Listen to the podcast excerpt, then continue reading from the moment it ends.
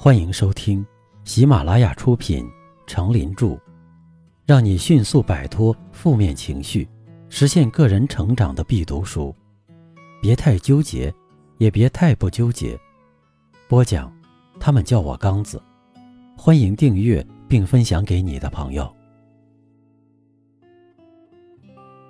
第六章，不犹豫，学会选择，懂得放弃。第五篇，不要留恋眼前的花朵。泰戈尔在《飞鸟集》中写道：“只管走过去，不要逗留着去采了花朵来保存，因为一路上花朵会继续开放着。为采集眼前的花朵而花费太多的时间和精力是不值得的。道路正常，前面尚有更多的花朵。”懂得放弃，放弃会让我们拥有更多的美好，拥有更加精彩的人生。小溪放弃平坦，是为了回归大海的豪迈；黄叶放弃树干，是为了期待春天的葱茏；蜡烛放弃完美的躯体，才能拥有一世光明；心情放弃繁琐的喧嚣，才能拥有一片宁静。一开始就选择享受的人，和一开始就执着奔波、千锤百炼的人，最后的结局是大不相同的。后者可能成了珍品，前者可能成了废料，就如下面的寓言所阐述的道理一样。深山里有两块石头，第一块石头对第二块石头说。去经历一下路途的艰险坎坷和世事的磕磕碰碰吧，能够搏一搏，不枉来此事一遭。第二块石头不屑地说道：“不，何苦呢？安坐高处一览众山小，周围花团锦簇，谁会那么愚蠢的在享乐和磨难之间选择后者？再说那路途的艰险磨难会让我粉身碎骨的。”于是，第一块石头随山溪滚涌而下，历尽了风雨和大自然的磨难，它依然义无反顾、执着地在自己的路途上奔波。第二块石头讥讽地笑了，它仍然在高山上享受着安逸和幸福，享受着周围花草簇拥的畅意舒怀，享受着盘古开天辟地时。留下的那些美好的景观。过了很多年以后，经过风霜雪雨的洗刷，历尽尘世的千锤百炼，第一块石头和他的家族已经成了世间的珍品，十亿的奇葩，被千万人赞美称颂，享尽了人间的富贵荣华。第二块石头听说后，有些后悔自己当初的决定。现在，他也想投入到世间风尘的洗礼中，然后得到像第一块石头拥有的成功和高贵。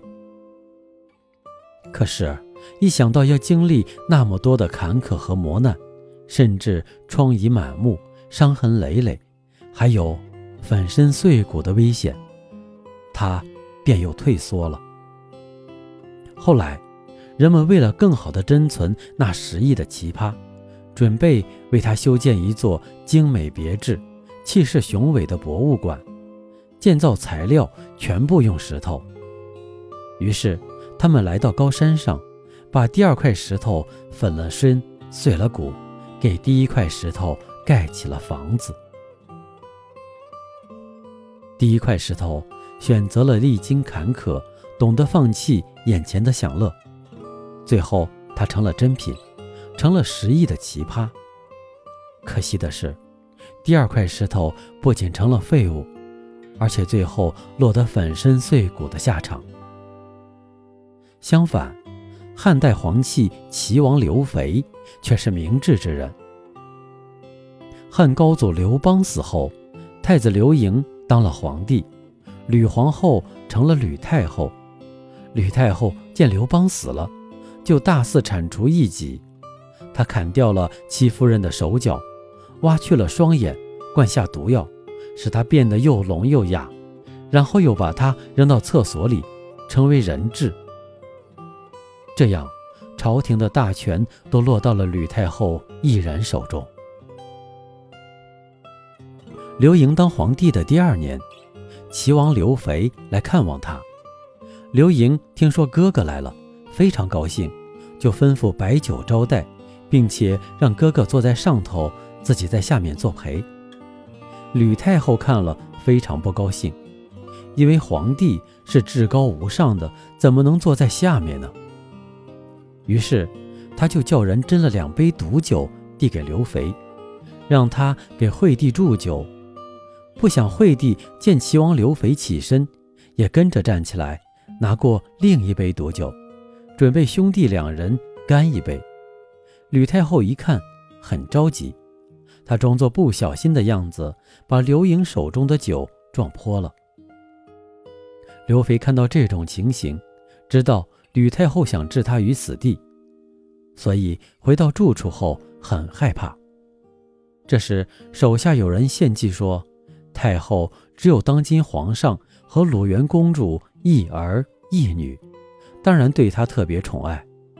如今大王您的封地有七十多座城，公主却只有几个城。如果你能向太后献出一郡，把它作为公主的领地，太后一定会很高兴，你也就免除危险了。刘肥觉得有道理，就照着这位谋士的方法。把自己的封地城阳郡送给了公主，太后果然非常高兴。就这样，刘肥平安地离开了长安。刘肥以放弃了一座小城的代价，保全了自己的性命，这实在是一种明智的选择。生活中有苦也有乐，有喜也有悲，有得也有失。拥有一颗达观开朗的心，就会使平凡暗淡的生活变得有滋有味、有声有色。那种曾有过的莫名的忧伤和生命的空无，会使一生犹如过客。不要留恋眼前的花朵，前方的路还远，前面的世界还很大，前方的鲜花开得更灿烂。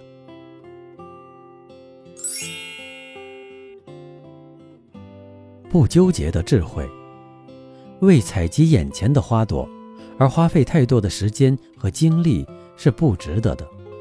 道路正长，前面尚有更多的花朵。懂得放弃，放弃会让我们拥有更多的美好，拥有更加精彩的人生。